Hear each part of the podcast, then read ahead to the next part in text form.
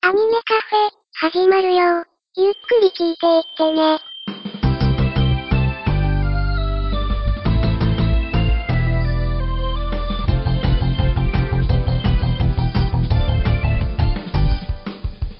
時とともに増える日暮ように落ちずるさえないように踏ん張るふっと癒し遅れてるものは僕ら空で挟む感謝くらくたにすがってたひろきつぼがあの頃に戻れた星つえでたよ両方とはが柳田海の風突き上げるラブアニメ火山抹茶を愛するキャラクターあわたん思い出と連鎖して呼び覚ましをさあどうぞお好きな席へ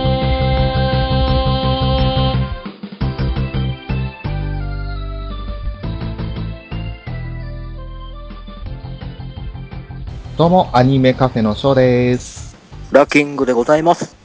今回もよろしくお願いいたします。よろしくお願いします。はーてさて、今日5月21日は、ウラキングさん一体何の日でしょうかはい。いやー、いよいよ公開されましたね。はい、機動戦士ガンダム G オリジン3来ましたね。はあいつきの放棄。ですね。はい。はい。予告編見るだけでも、かなりこう、シャアが変貌するような感じが するんですけれど、すでにね、あの、2の段階でも、かなりその、シャアの内面が変わった感じがするじゃないですか。いやーね、もう、アストレイヤが亡くなって以降の目つきが尋常じゃなかったですからね。ええちょっと背筋凍るぐらい怖かったんですけど、うん。またあの、その頃から本当にあの、ま成長して池田さんの恋になってからというもの、ああ、シャアだなっていうところが2話、2回目でも、オリジン2で来たので、そうですね。これが今度は、あの、士官学校に入って、そしてガルマたちと会って、はい。ね、どうシャアが、あのシャアになっていくのか。ねどう、どこで仮面をつけるのやら、ええですよね。またあのー全く、あれは原作の方にも登場してないリノという登場人物ですかはいはいはいはい。リノ・フェルナンデス。あれがどう絡んでくるかですよね。どう絡んでくるのかね。一応前情報を見た限りだと、はい仮面を渡す役らしいんですよ。おっ と。めちゃくちゃ重要なポジションじゃないですか。そうらしいです。そして、ガルマは、まあ、尊敬する友人という感じでシャアに接しますけど、はい。そんなガルマをね、ヒットにそのザビ家に対してシャアは、やっぱり復讐心があるわけじゃないですか。うんうんうん。その復讐心を嗅ぎ取って、リノはシャアにつくらしいんですよね。へえ。こいつ、もともとその、本当のシャア・アズナブルじゃないなって気づく、気づいた上で、ああ、なるほど、なるほどはい。ねはい。どうやら、こいつはただもんじゃねえぞっていうのを天性の勘で嗅ぎ取るらしいんですけれど、おお。さあ、それがどう転がっていくのかがちょっと楽しみですよね。いや、楽しみですね。結局その後の一年戦争というか、まあ、し初代のガンダムでははい出ていないキャラクターなわけですから、はどう絡んでくるのか。い。いや、ちょっと、楽しめちゃくちゃ、今回のキーパーソンになりそうですね。み。そうですうね。ん。そういったことも含めながら、まあ最近その前野さんっていうのは、あの、絆イーバーとかでもよく聞く声優さんなので、ほう、はいはいはい。はい。あの、なかなかね、結構、はっちゃけたイメージなのかなとも思いつつ、本当に冷静に、でも、なんかあの、自分が前に出されるとき、あの、声が上ずっちゃうような、そんなリノですけれど、はいはいはいは楽しみですね。い。楽しみですね。そんな、えー、G オリジン3も楽しみではありますが、はい。えーとりあえず、そんな G オリジンの話をしておきながら何なんですけど、今は回い取り上げますのは、はい。えー同じ機動戦士ガンダムそのシリーズのうちで、0080と0083。おお一年戦争5ですね。そうですね。おおだからその2つの作品、しかも、まあ、どちらかというと外伝的な要素の強い2作品。そうですね。うん。はい。この2作品をですね、えーとあるゲストをお呼びして、はい。はい、一緒にお話できたらいいなと思っております。さあ、じゃあ早速いきますか。はい。はい。今回もどうぞ、よろしくお願いいたします。よろしくね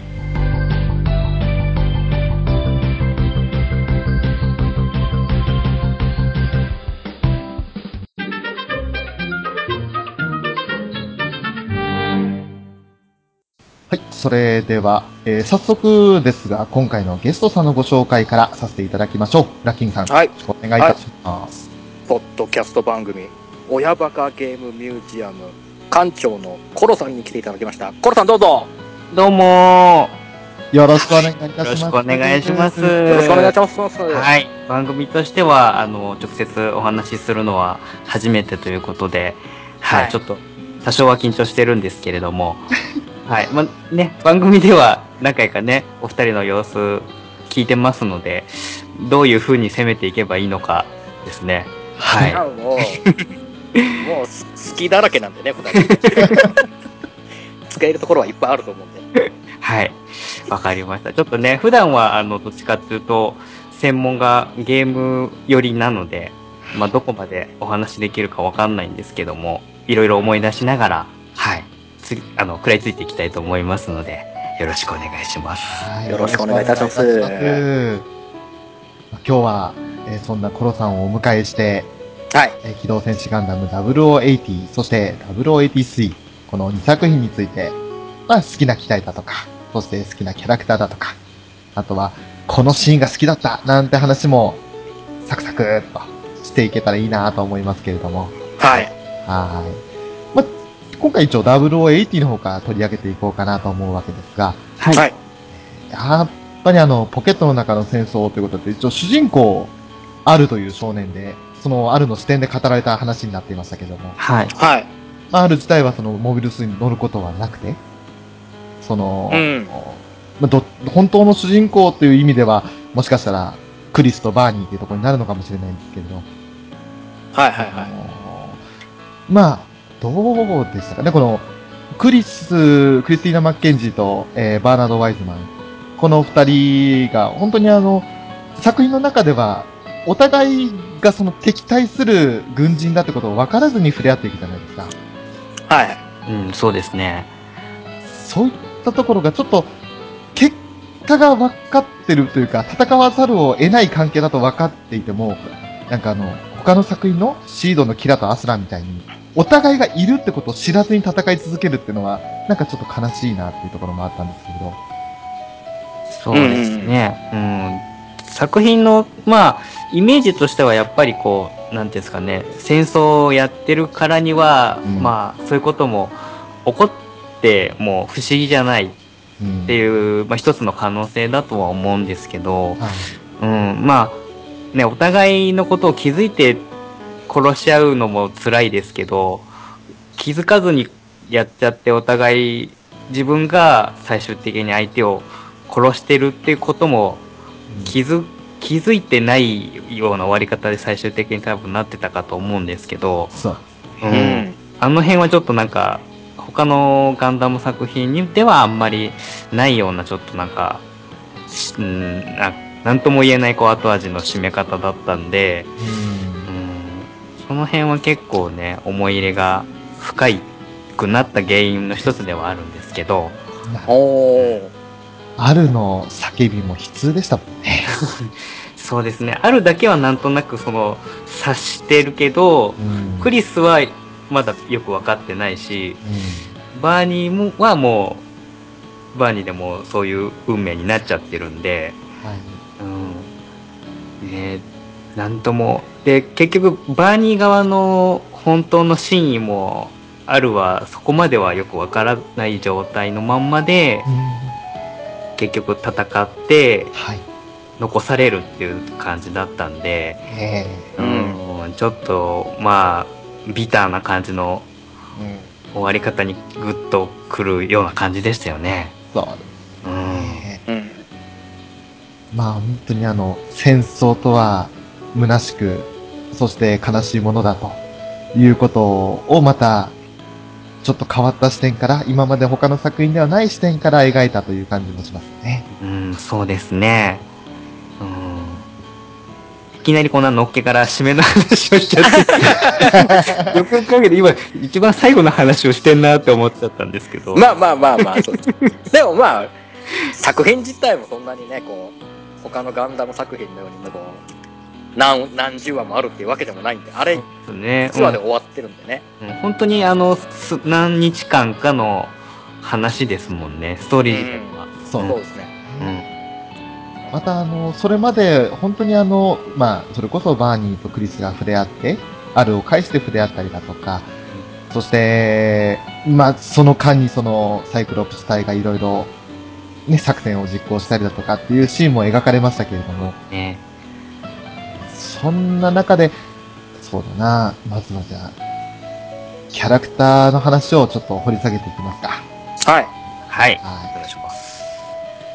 どうですか、コロさん。やっぱりその、0080の中で、登場人物は決して多い方ではないと思うんですけど、はい。このキャラクター好きだったとかっていうキャラクターいますかそうですね。やっぱり僕はですね、はいあのーあの中では隊長ですよね。シュナイダー隊長。はーい。うーん。あのー基本僕その渋いおじさんキャラが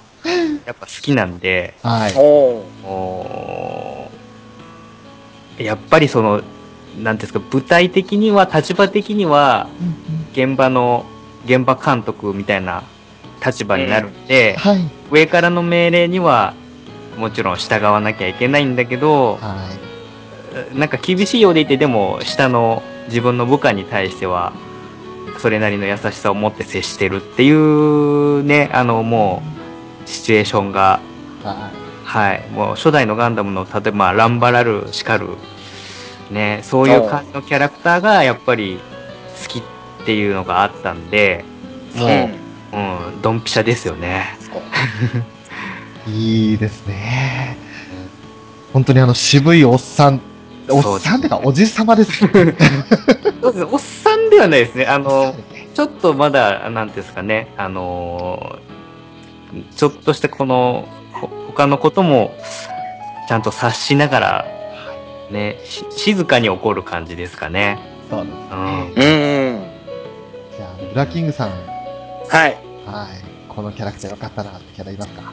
キャラクターですよね。やっぱりまあ、ある少年じゃないですかね。ほうほなんだろう、こう、まあその前作とかのガンダムですとやっぱりこの連邦軍、まはいあアムロ目線での、連邦軍としての目線で語られてたんですけど、もうあるは完全にその、連邦軍、ジオン軍とか関係ない、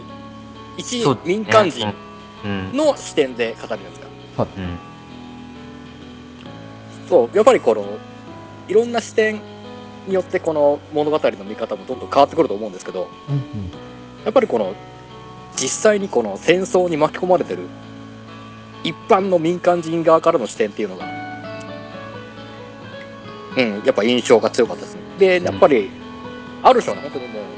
小学生じゃないですか。うん。うんうん。そうです子よ供ね。うん子供ながらのっていう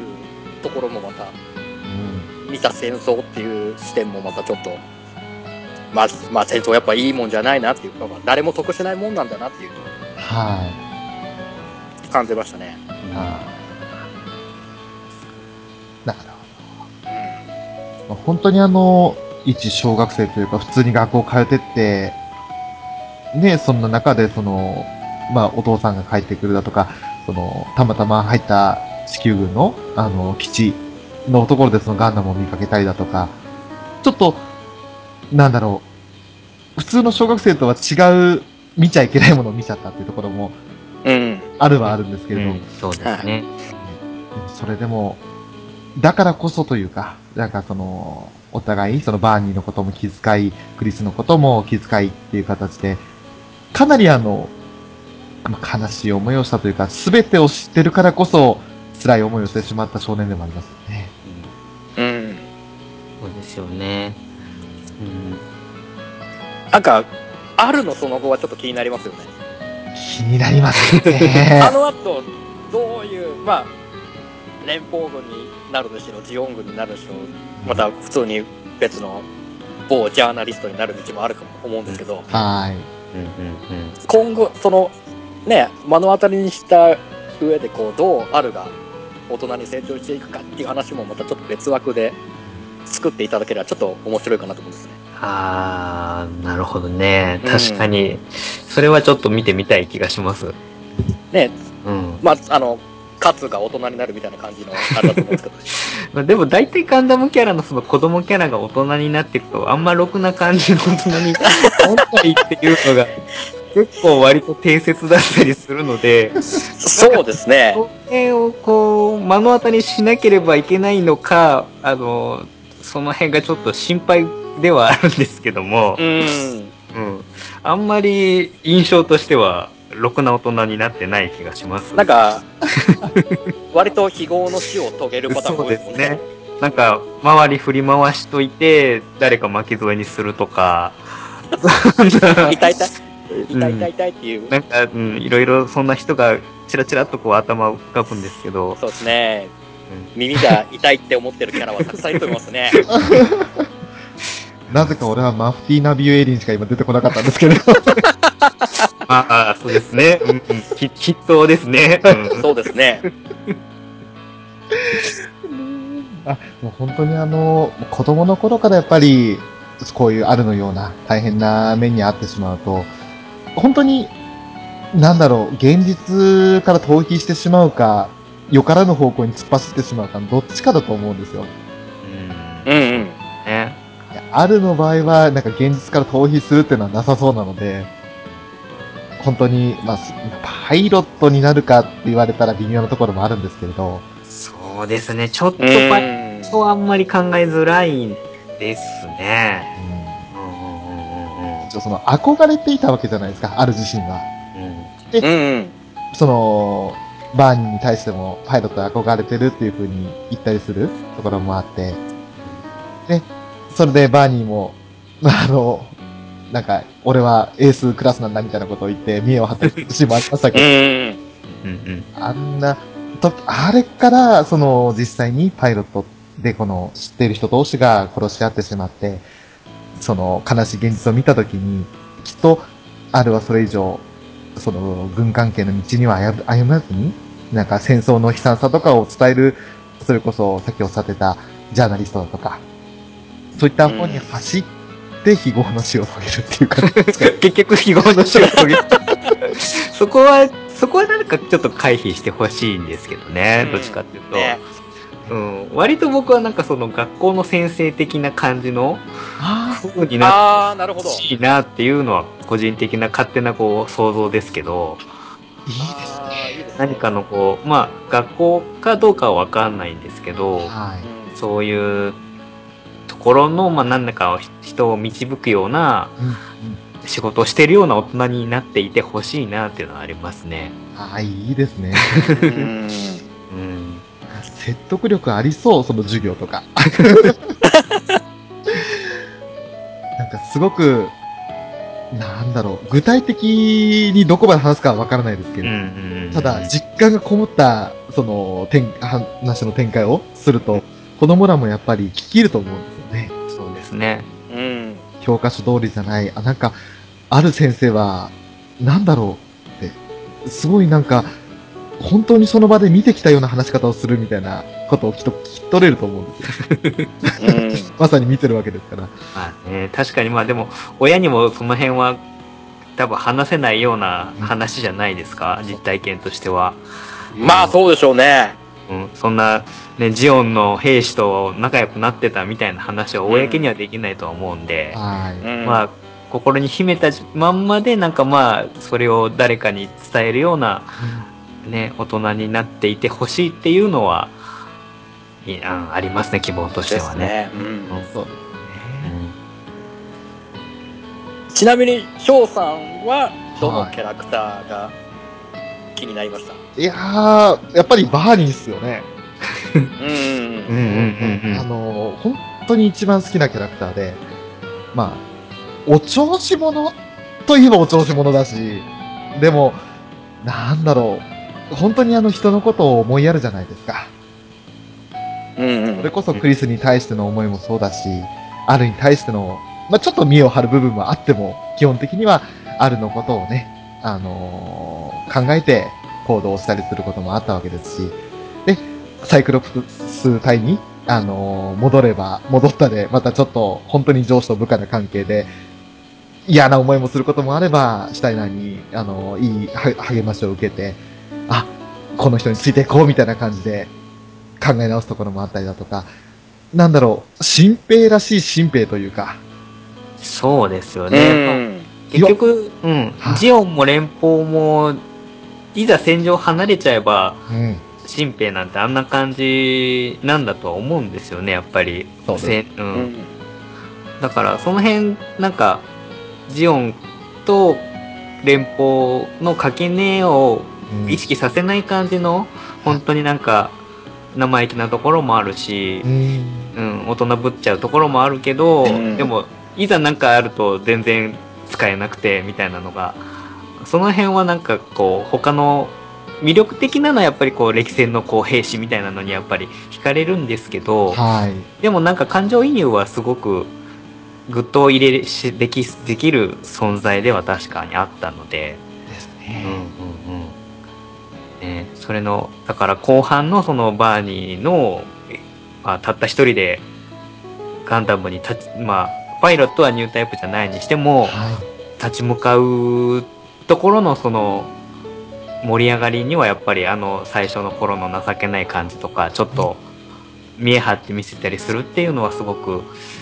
まあ、伏線としてはね準備段階としてはすごく引き込まれるところではあったと思いますよね。そう。うん本当にわずかな短い期間だったんですけど、うんバーニーというその人間が成長するのを本当に丁寧に描いてるなと思いましたし、うんうんまあ、本当に、うん。俺的には0080の主人公はバーニーなんですよ。うんうんうんうんうんうんうんまあ、もちろんそのあるの視点からっていうのはわかるんですよね。うんなんかどうしてもクリスよりもバーニーに感情移入してしまうってところがあって。 ねなかなか。まあですね。まあ、だってあの中で、その、まあ、クリスとアルとバーニーの3人で行くと、唯一その、コロニーがおか、おか、んコロニーの今の状況と、その、他の、まあ、なんていうんだよ。なんかまあ、んそのジオ後ろにジオンが結局、そのコロニーに脅しをかけててっていうのも知ってて、うん。うん。で、クリスのあテストパ、クリスのテストパイロットだったのは知ってたんでしたっけそこまではしバーニーは知らなかったんでしたっけ多分そこまでは知らないんじゃないですかねは知らないですよね、確かに。隣隣に住んでたお姉さんみたいな感じだそっうたそうんですそうよそれぐらいだねと思う、ううんんうんうんうんうん。で、あまあ、どっちかというと、まあ、ある、あるに気使って、でも、本当のことは言えないから、はい。ただ、逃げろっていうようなことを言い残して、うんうん。単身立ち向かうってところがあるんで、そうですうね。うんやっぱりそのい一番男気見せたのはやっぱりバーニーだし、うん。うんまあダブルダブル主人公みたいなところは多分あるんだと思うんですけどね。さうんうんうん、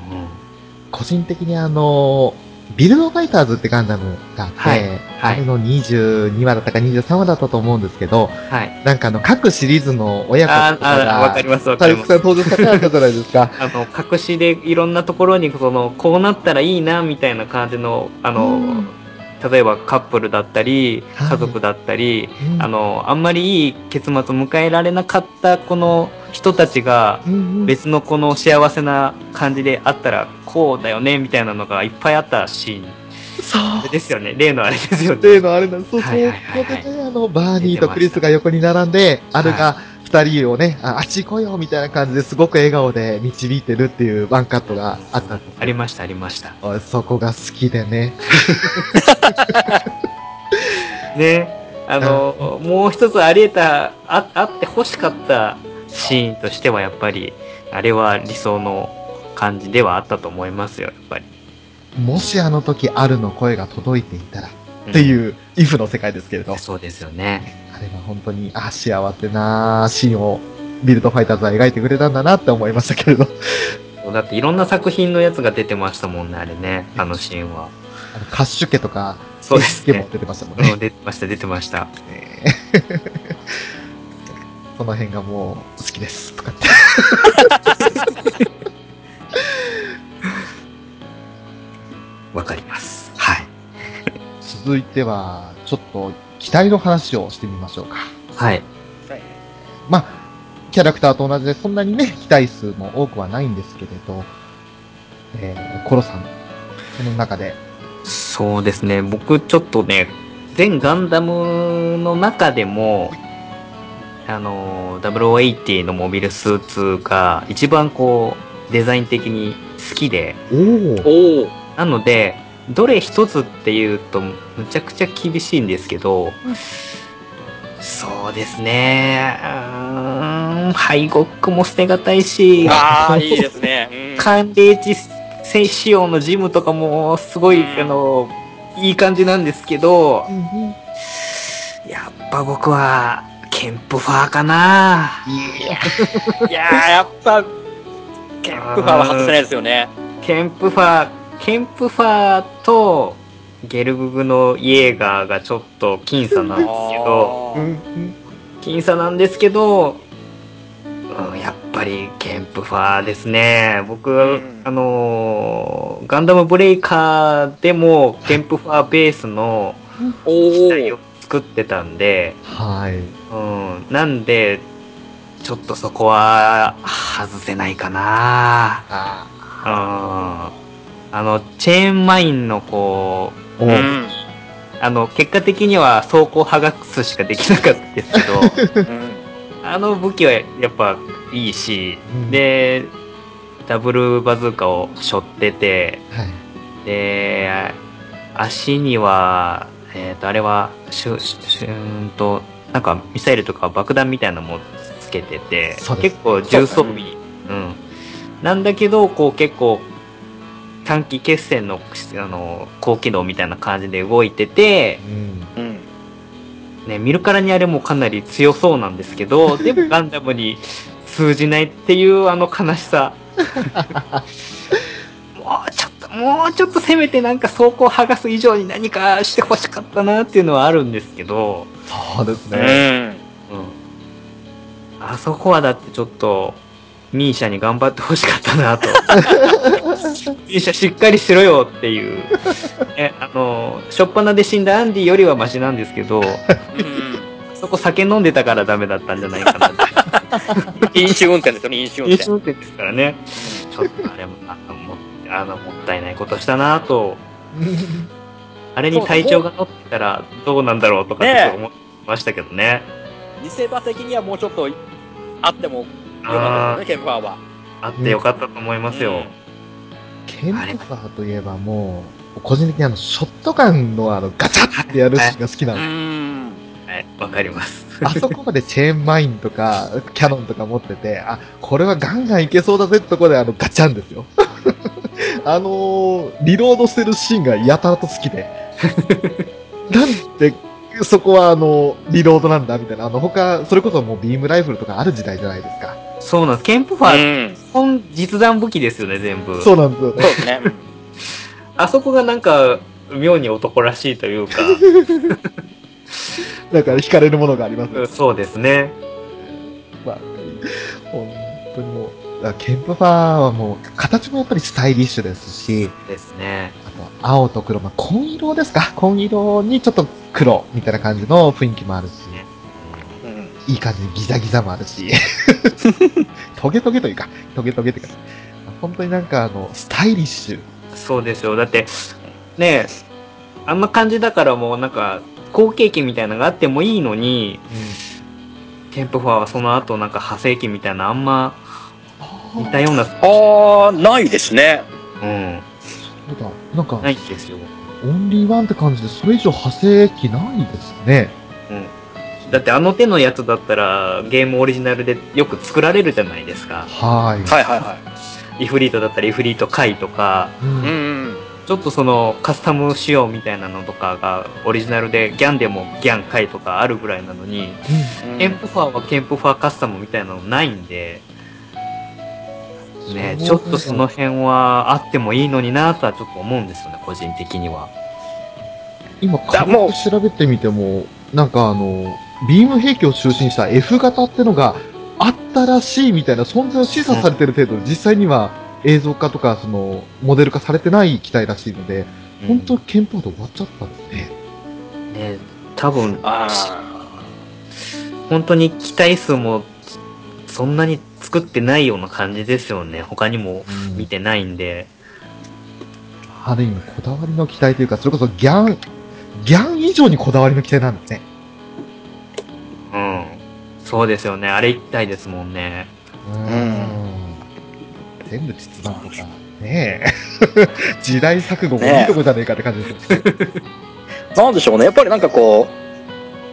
う、ジオニック社的にはちょっうとん費用的な問題とかがあったりしたんですかね。まあ多分コスト面だと思うんですけど。 量量産化するにはちょっとってなったんじゃないですかね。うんあれ、あれ、ケンプファーって、G ジェネとかだと、どっから、つあれ、繋がってくるとかでしたっけうわグ、グフわだったんでしたっけちょっとなんか、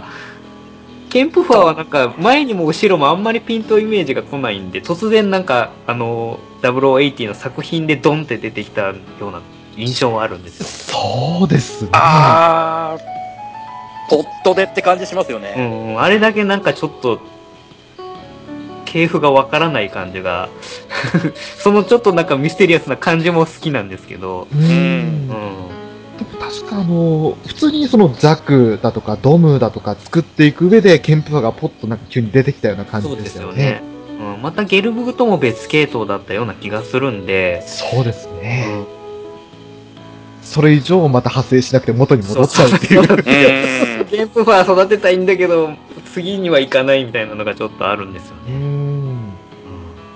あそうでしたね。それは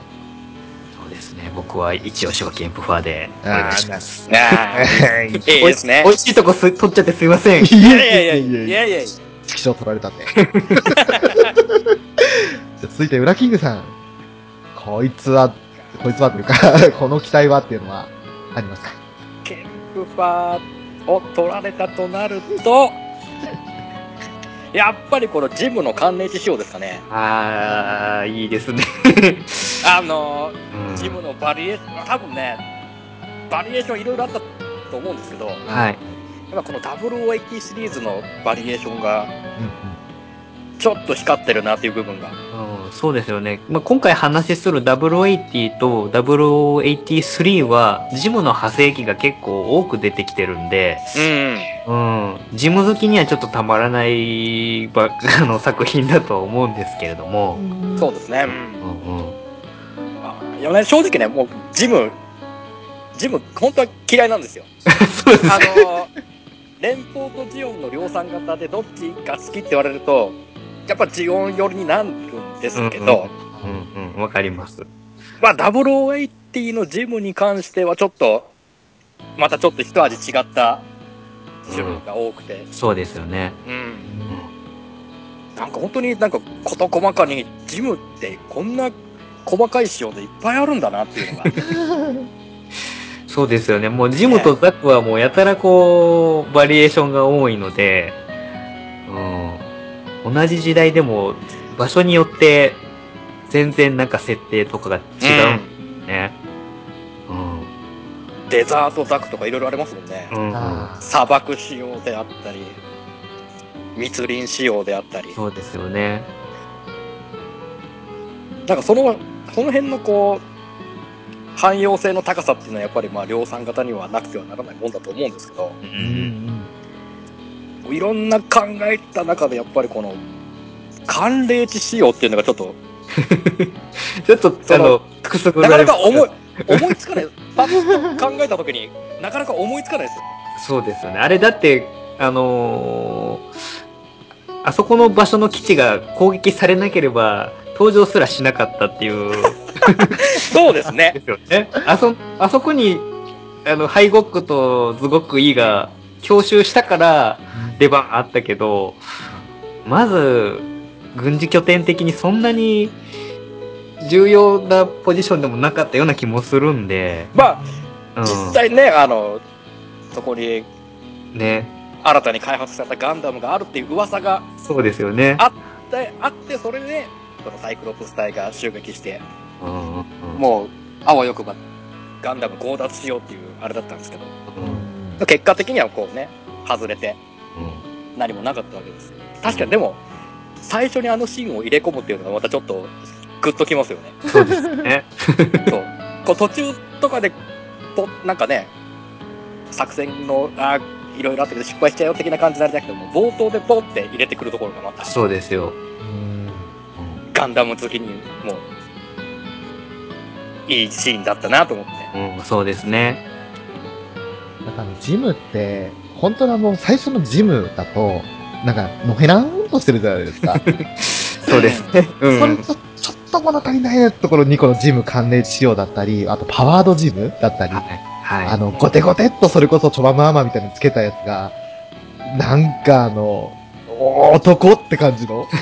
なんか急にジムがせ、すごくなんかパワーアップしたぜっていうのが、もうありありと見て取れるじゃないですか。うんはいはいあれが好きですね、俺。はい。いいですね。なんだろう、なんかこうね、もうジムっていう本当に、うん。もうベースのベースは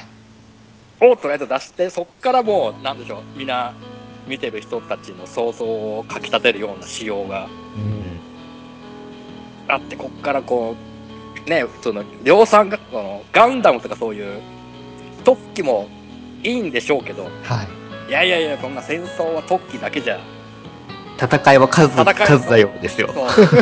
う質料理用なんだよっていうのも、うんはいジオンはまとまとと教えてくれた りして、まあね、でも、ガンダム一気にどんだけ落とされたんだって話になっちゃいますけど、まあまあまあね。ドムが12機落とされま したけど、は数え数え歌でしたっけい。コンねスコンのね所有のドムが、 3分で。落とされちゃうんですあれですけど。いやーでもね、僕、やっぱりね、自分が乗るとしたらやっぱりね、量産型に乗りたいんですよ。おー。えーわわかります。あの、僕も、例えば仮に自分が乗るとすると、ジオンのモビルスーツとか好きなんですけど、うん自分が仮にまあ、例えば G ジェネで、自分の、お自分をイメージしたキャラクター作って乗せるとなると、なんだか知らないんですけど、いつもジム系に乗せちゃうんですよね。あー。おー。ザクが好きなはずなのになんで俺はジムに乗ってるんだろう でもなんかあのザクだともうちょっとなんか違う人が乗るっていうようなのが無意識にあるんだかわかんないですけどうんずっとジムに乗ってますねなんかねやるときはジおーちょっとずつジムのバリエーションをこう渡り歩くみたいな感じですよねああ、なるほど。もう本当に、スタートはもう普通のジムで一、そうですね一平、一平卒として、。そうジムからら始めてジムキャノンに行ったりとか ー。あー、いい。ジム買いに行ってみたりとか、で、ちょっとエース気分出したい時はジムカスタムにしてみたりとか、最終的にジム3になってジェガンになっていくみたいな感じの流れ。ああ あ。いいですね。僕もね、まあちょっと、今回のシリーズと関係ないですけど、やっぱり ギギラ動画が一番大好きなんですよあわかります。わかります。で全機体の中で一番大好きなんで僕もキラ動画好きですね。大好きです。すよいやー、いいっすよね。そう、そのギラ動画をウラキングさんが好きだって話を放送内で聞いて、あ、はいはいは この人とは何か分かり合える気がする。ニュータイプだけど あ、キラ動画好きか。分かり合える気がすると思ったんですよ。い。ああ、そそんなところだったんですかああ、なるほど。そう。そこ。いや、僕、正直ね、なかなかギラ動画好きってなかなか周りでも聞いたことないなと思って。いやいや、あの、あのビームマシンガンとかはだって、そうですよ。いいですよ。ビーム、ビーム兵器なのにマシンガンって何って思いますよね普通にビームライフルみたいに長く照射して撃ち抜けばいいじゃんと思うんですけどビームマシンガンでチュンチュンチュンチュン撃ってはい。っていうのがあとはやっぱりね僕ビームソードアックスが大好きなんですよああ、わかります。わかります。斧斧ってなんかこうまあなんかこの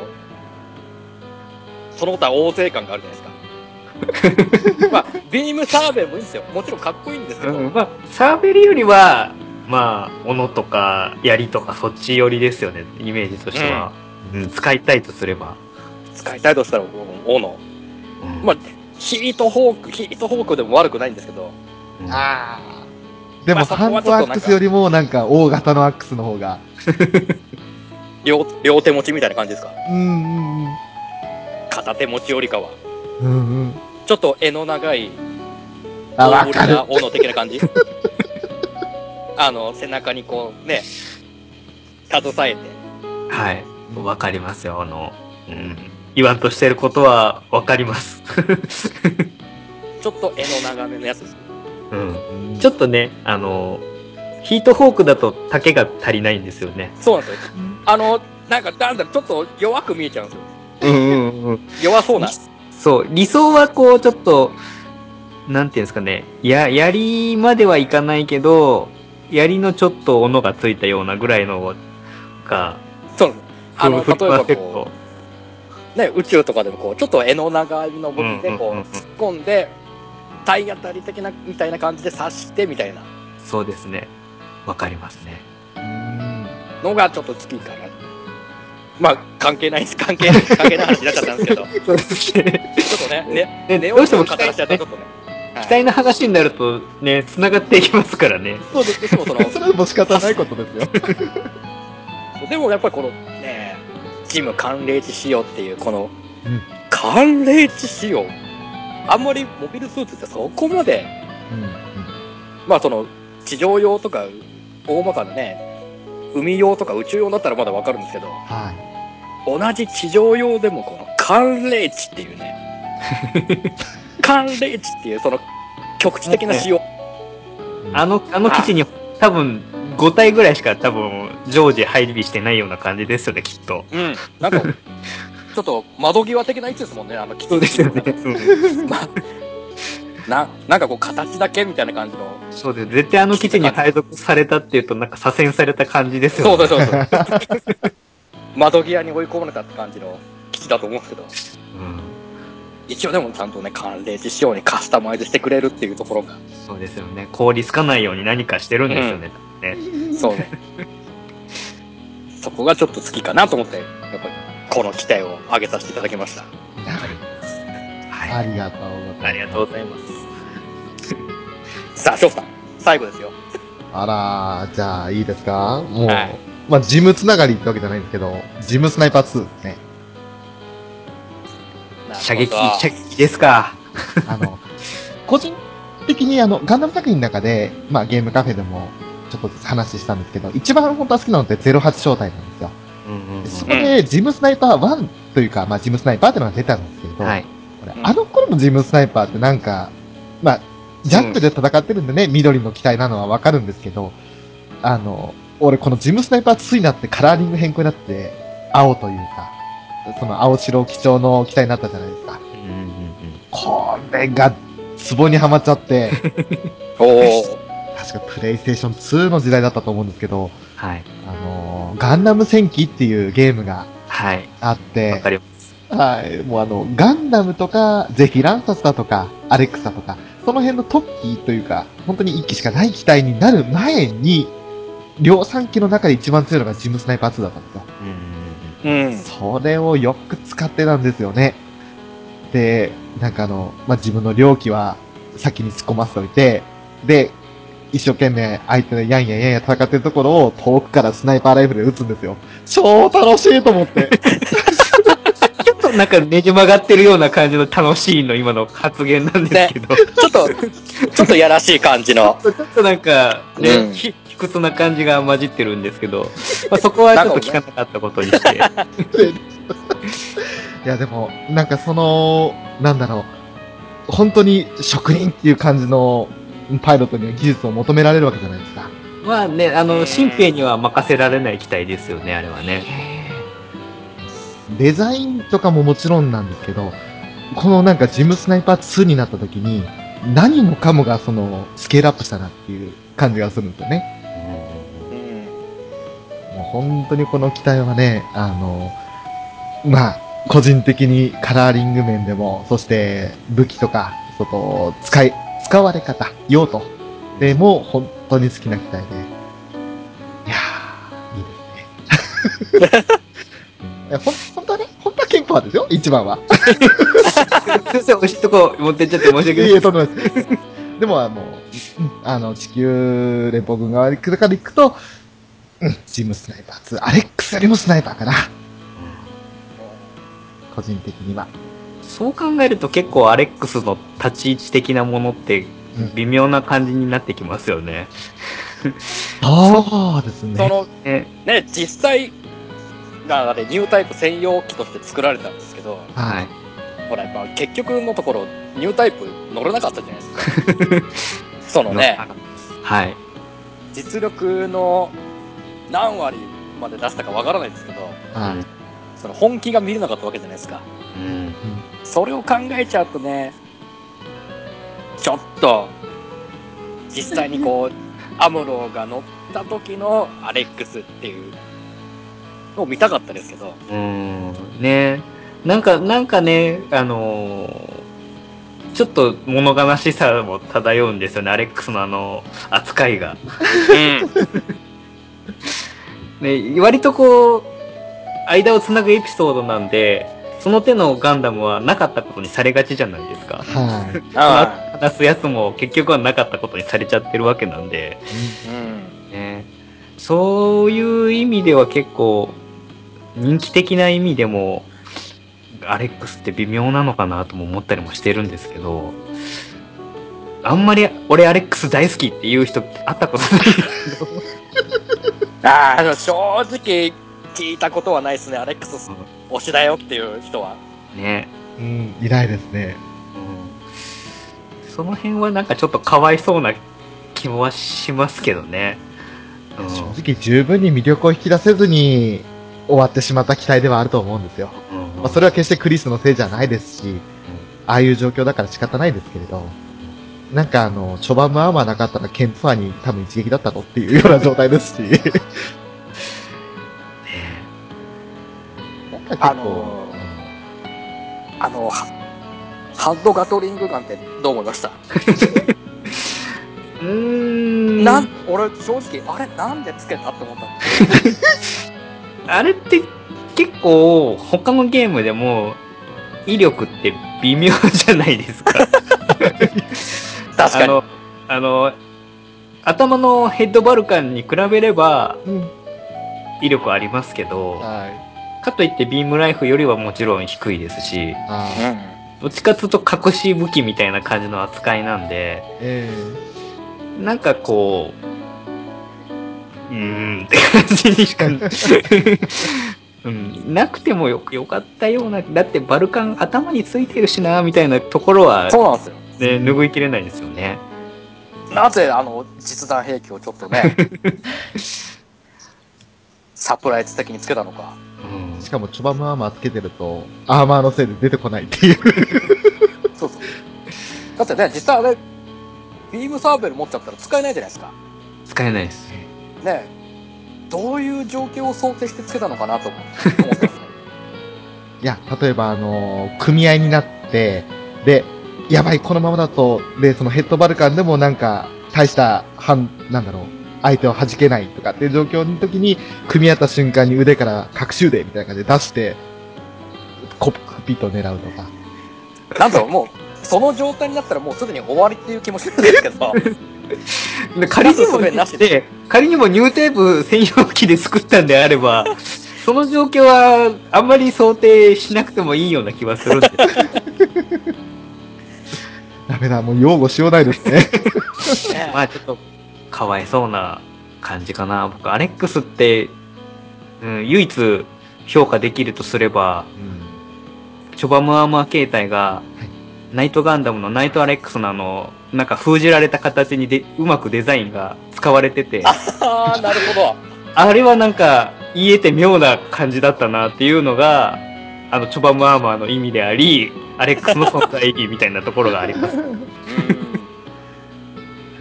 個人的に俺あの、シードのデュエルガンダム見ちゃったせいもあると思うんですよね。あああなんか本当にアレックスの本当にスタイリッシュ版って感じじゃないですか。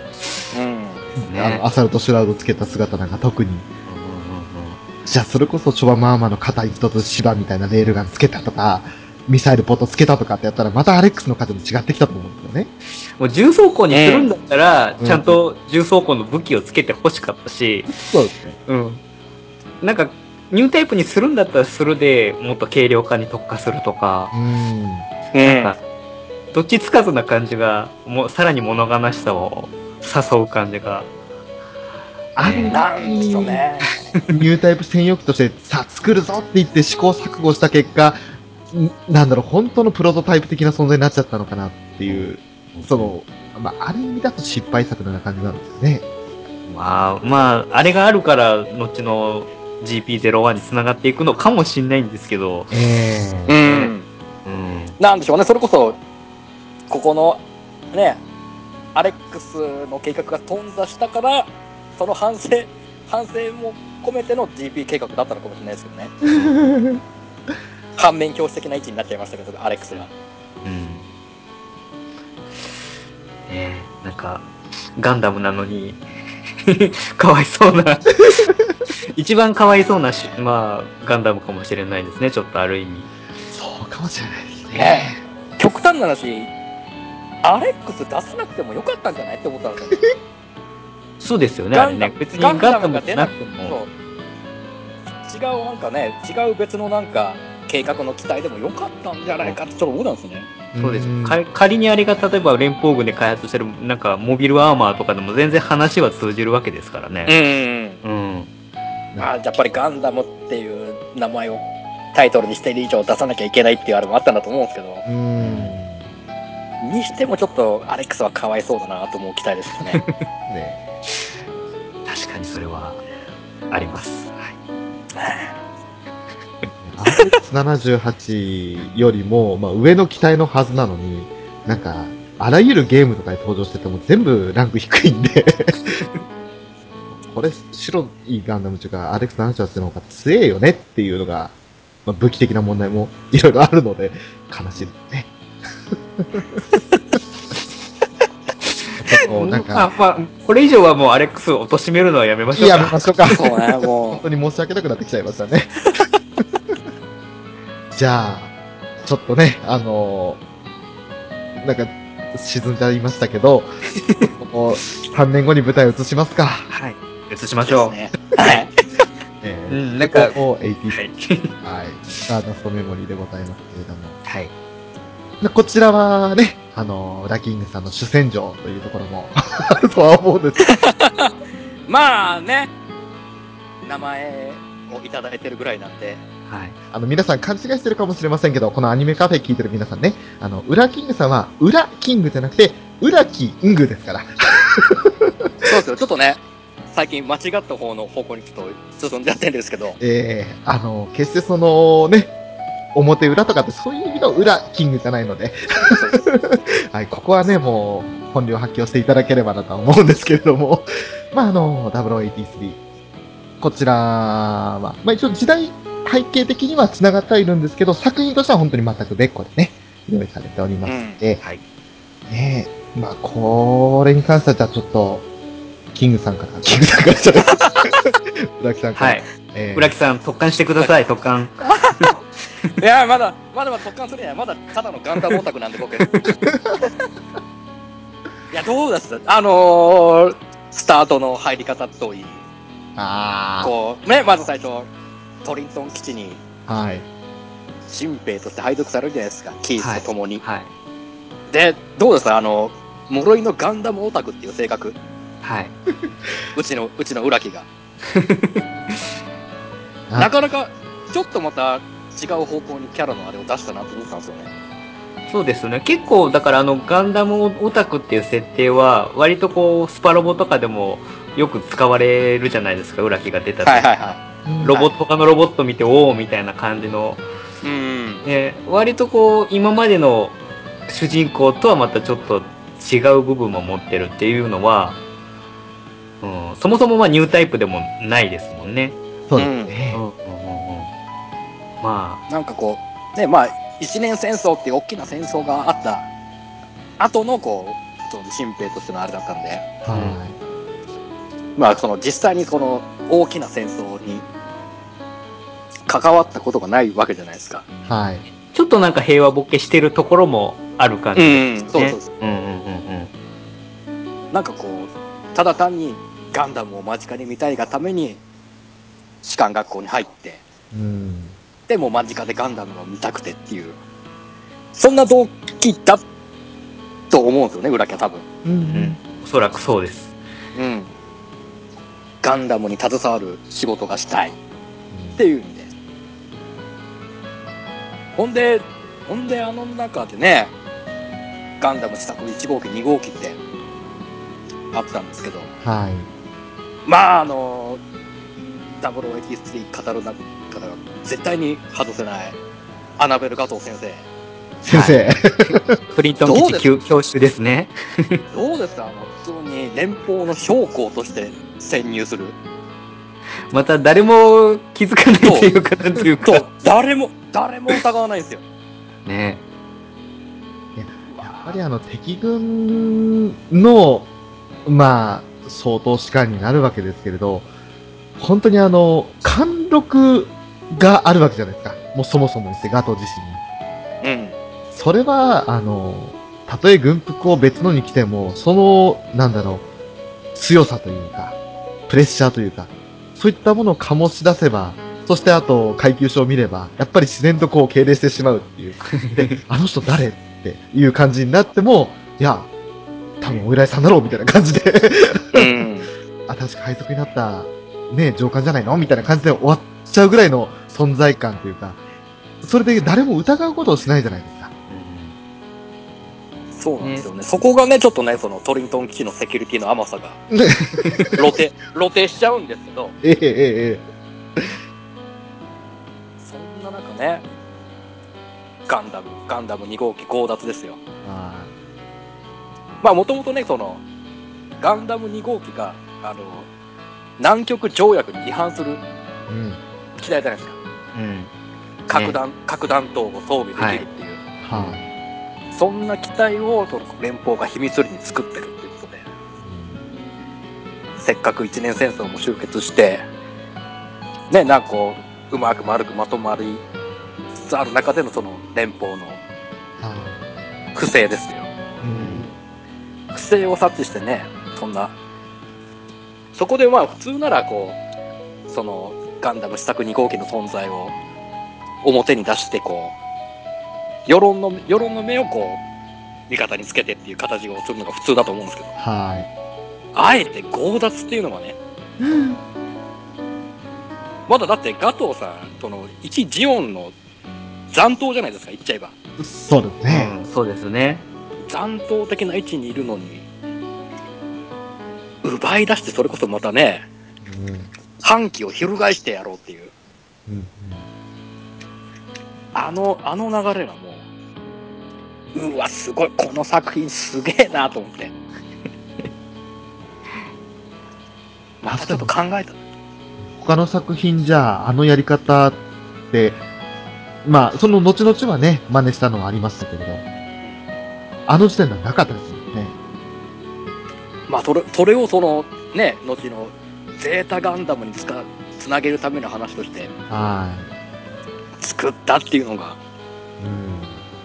この作品すげえなと思って。ねほんで、ほんで、それこそね、その、その場に居合わせたあれで、浦木がもう、ね、残った支度行き動機に乗って、はい。お追っかけるわけじゃないですか。えあれもまたすごいなと思って。 お前、ただの、ただの一平卒がいきなり、 ね、極秘裏に計画作られた支度1号機に乗 って、追いかけるなってなって。そうで、だって、その演習み、練習の軍事演習みたいなんでは、ザク乗ってなかったでしたっけ路角の あ、そうです。は白いい。ザク。 そんなのがいきなりガンダムに乗るわけですからね。どれ、どれだけお前上官たちを待てないんだって いう。いくら、いくらね、その上場に居合わせてすぐ終えるのが自分ってあったとしてもですよ。まあ、はね、乗らないいでやす、ね。まあ、いとりあや、もうだえっず、て、ねえちょっとラッキーぐらいで思ってたんじゃないですか。 あれは、ガンダムに乗れるって。なるほど。あ、ちょっと、火事場泥棒的なあれじゃないですけど。今なら俺ガンダム乗っても怒られねえんじゃねえかっていうようなぐらいの感じじゃなないとあれは乗れないですよ。うーん。まあ、そうっすね。かなり前のめりで乗るに、乗乗ってんだね。ねほんで、そのまま追いかける途中の、あの、ザメル、ザメルどうですザメルはいいですよ。あの、ホバーで移動するってところが、。あれいいっすよね 長距離、長距離支援機体っていうのもあの、ねえいいです。大好き です。あそこでこうね、トリントン基地を砲撃して、う戦果を上げて、その隙に2号機ダッシュっていう。んなあでもう準備周到でしたもんね、あれもね。もうそこにあるって完全に分かってましたもんうね。んうん。スタッキーがもうトリントン基地に配属されてるっていう。うんだから多分この、あれって最初、同じね、その基地内にスパイみたいなやつがいたんでしたっけどうでしたっけなんかでなんもか、うん、先見いみたような。たいなのがいたような気はするんですけど。ガトーの他にも誰か多分さ、潜り込んでましたよね、スパイが。うんうん、なんかいたような気がしで、連邦の服をその人が手配してたような気がするんです。あ、そうです、そうです、そうです。はいはい、そうです。うだんったあ、なんかもう、情報、ダダ漏れだなと思いながら。緩み切ってますから、トリートン基地は。ね俺、その時、あの、ガトーが、これ階級ちげえじゃねえかって、少佐じゃねえじゃねえかって文句言ったのは、 覚えてるんですよね。え。あすいませあ、ん。言ってましたね。うん。まあ、さすがに少佐だとやっぱバレちゃうんじゃないですか。まあ、いろいろ不都合があるんでしょうね。そんな、ね、人数も限られてくるわけですから、少佐クラスになってくると。うんなんでこんな、ね、セキュリティの甘いトリントン基地に急に小クラス来るんだよっていう話になってくるわけですもんね、逆に。そっから、そっから追いかけるわけですけど、はあの、やっぱりガトー先生、敵兵に対して、の説教ですよ。だって、相手にならないですよ。だって、相手だって教科書に出てたっていういうようなこと、教連本に出てた人だみたいな話ですからね。そうそう そう。もう歴史、歴史上の人物だっていう人ですよねそう。歴史上の人物と戦っているわけですよ。新い。兵がう。んうんそれは説教されますね。でまさかのねいくらねその2号機に最初武装がバルカン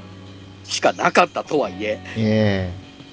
手も足も出ずだったじゃないですかうえん。これでまさか敵敵兵に説教される なんてびっくりですよね普通ね普通に考えればあんなもん何の何の相手もせずに普通に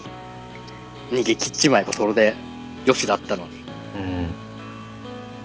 あれですねただの兵ではないのなら、対極的にものを見ろでしたっけねうんえ、おいおいと思 って。あとは、戦う意味さえ、なんだっけ、見出せぬ男になったかな。なんかそんな感じのそ、ね、セリフもありましたよね。話す下などモダンみたいな。うんおいおいおいと思って。すげえ。なんか本当になんかちょっと画像全時代的なうん性格っぽく見,、見えちゃいますけどうん。そこはねまた後々ね彼のいいところも満載出てくるんで、ねであのシールドの冷却装置を使ったっていうのが うわあのあの戦い方かかっこいいと思いましたもん本来の用途じゃないやり方で。しかもだって乗って間もない機体ですもんね、あれね。そうですようん。どういう性能かすらも分かってない中でのそうですよ。だって、コックピットの企画とかも絶対違うはずですもんね。多分ねそれこそ物合いしか乗ったことないはずうんうなんんでう画像っぽいんそっからのね、あの逃げている間にこうね、どういう、うん機体性能ねちょがちょちょっとこうチェックして、これは使えると思ったんじゃないですかね。あのとっさの起点でね、シールドの冷却装置を使って、まあ、あのたか戦い方に完全にもう、奪われましたよね。持ってかれますよね。持ってかれました ね。この人、一年戦争にいたらもっと活躍してもいいんじゃねえのって思います。まあ、一応いた設定にはなってるんですもんそうね。です実際はね、そう、一年戦争もちゃんとい生き抜いてうん。きねている。ね、それこそ歴史の教科書に載る人物ですからね。え。そして、モビルスーツバリエーションだったらガトー専用ゲルググってのがありますからね。まあ、いいですよね。あの、あの、いい、いい感じの青。いや、 あの、い宇宙空間に溶け込むような。そう。本当にあの好きっすよ。 俺、あれ買うためにあの、エクストリームバーサスっていうプレイステーション3のゲームで買いましたもん、あの機体。 あ、ガッと専用ゲルゲルゲル。まあ、ちょっと話それでましたけど、 まあ、その、まあまあねうん、最終的にはこう、まあ、ガンダムのスタックに号機を奪われて、はい。で、まあ、泣く泣く基地に戻って、今度、まあ追いかけるってことになるんですけど、はい。そこでのやっぱり、アルビオン隊の皆さんですよ。ええね、皆さん、特に、モンシア注意ですかおーっとあの、ちょっと問題発言が、明らかにこう、新人いびってきそうな感じのあの、ヒゲのおじさんが、えいかにもって感じな、こう、新人いびりが好きそうな。ね、まあ、それこそ、あれ最初ってもともと、モンシアが1号機に乗るはずそうです、そうで。すえ。うん。でしたよねそう想像するとすごいなんか絵面になるんですけ ど、そう今考えるとちょっとゾッとしちゃうところほっもとあるしんちゃでう感じなんですけど、ここでね、それこそ正パイロットをかけての 2人の戦いもありますけど、モンシアと裏木の。いやーでもやっぱりね、もう、あ、そっか、モンシアか。 そっか、僕は、僕、艦長の中では、一番好きなのがやっぱりシナプス艦長シ。ナプス艦長、わかる。ああ、なるほど。はい。かっこいいじゃないですか。僕絶対 GGN ではシナプス艦長を絶対しあの自分の母艦の艦長にしますもん。あーやっぱり、コロさん話合いますね。 あああのの自分の戦艦自分がこうオリジナルキャラを乗っけてる機体の戦艦の艦長は必ずシナプスはもう僕の舞台はだって08あ0080とうん0083のメンバーでほぼ構成されてるんで艦長おお艦長のいないが艦長でほぼいないです艦長がシナプスえーエイパーシナプス艦長でい。はで大体あれ2部隊ぐらい乗せられるうちの片方はサイクロプス隊を乗せておおおおで、バーニーを外してそこに僕が入るみたいな感じなんですよ。バーニーで、もう片方に、えっ、と、バニング隊長、しかり、はい。でをはい。バニング隊、えー、富士見の第4小隊とサイクルポスポス隊の夢のコラボで、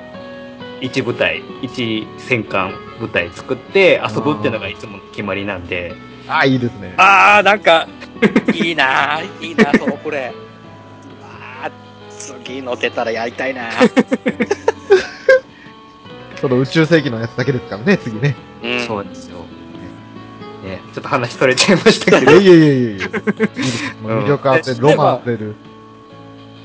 まあもうエイバーシナプス艦長艦長、はいまあ、信用できる艦長ですよ。まあできるできる男って感じしますよねうんうんまあ、ちょっとお年は召されてるんで、ちょっとおじいちゃん寄りではあるんですけど、まあでもやっぱり、威厳、威厳があるし、やっぱり、艦長、ザ艦長って感じじゃないですか。ね、説得力ありますよね。そうそう。うん。うん彼の言ってることならもう、間違いないなっていう。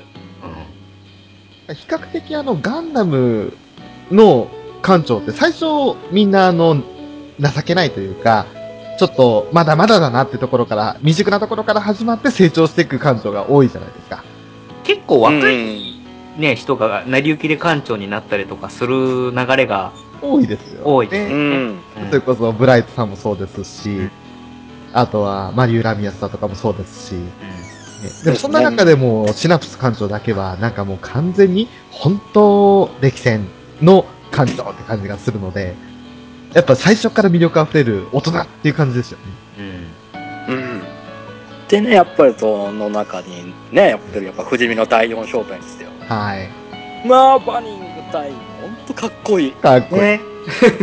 バーニング隊がもう、一生ついていきたいみたいな感じ で。どもう本当にシラプス艦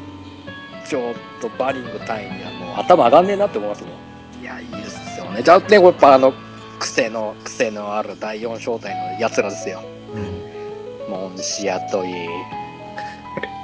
アデル、アデルと、アデルそうですねえっと。あともう一人、ヒゲの一番優しい常識的な人が、名前が出てこない。ベイトン良い 子良い子あベイトンだからアルファベット。ああはい。どうあさ、でも、アルファベットがあ、金ベイト髪ので方、が金金髪か髪で、アデルが、アデルがヒアゲデルがあののヒ常ゲか識的な、一番良心。はいはいはいははい。そうですね。ちょっとあの、インディア系というか、うん肌黒め色色黒の。色はぐらなんだけどまあ癖のやるやつらを束ねるい。うん。ねえバーニング対一見ねあいつら本当に言うこと聞かなそうじゃないです かもうそモうでンすシよアなんて、ねもうモンシアなんて好き勝手やるじゃないですか文句しか言わないですからね。そうばっかりねそんなやつらがもうね隊長として慕うバーニング隊ですからねうん一目置いてますからね。うんあれもいいですよねでそんな中でねその GP 計画のはい。技師として例の 例のガンダム三大悪女の一人が乗るわけじゃないですかニナ・パープルのさんがはええい。えええ私のガンダムでしたっけ私のガンダムがっていう。乱暴に扱わないのってもっとゆっくり出力上げてっていうねうるせうるせって思いながら